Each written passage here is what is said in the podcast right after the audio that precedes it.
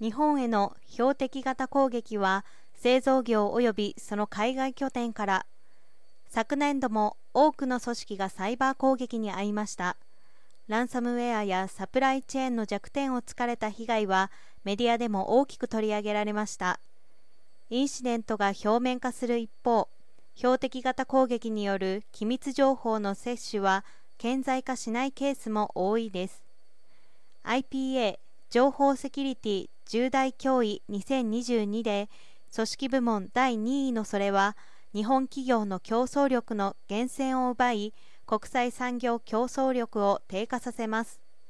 このような状況下で情報の共有と知性への昇華により各攻撃グループの TTPS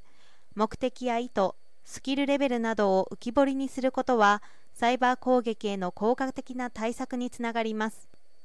標的型攻撃は地政学リスクや国家間の緊張関係に大きく依存します。昨今の不安定な世界情勢下では台湾企業と共同することに大きな意味と意義があります。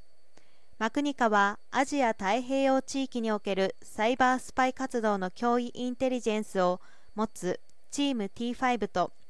2021年度21年4月から22年3月に日本に着弾した標的型攻撃に関する調査レポート。標的型攻撃の実態と対策アプローチ第6版を共同著作して今月15日に公開しました。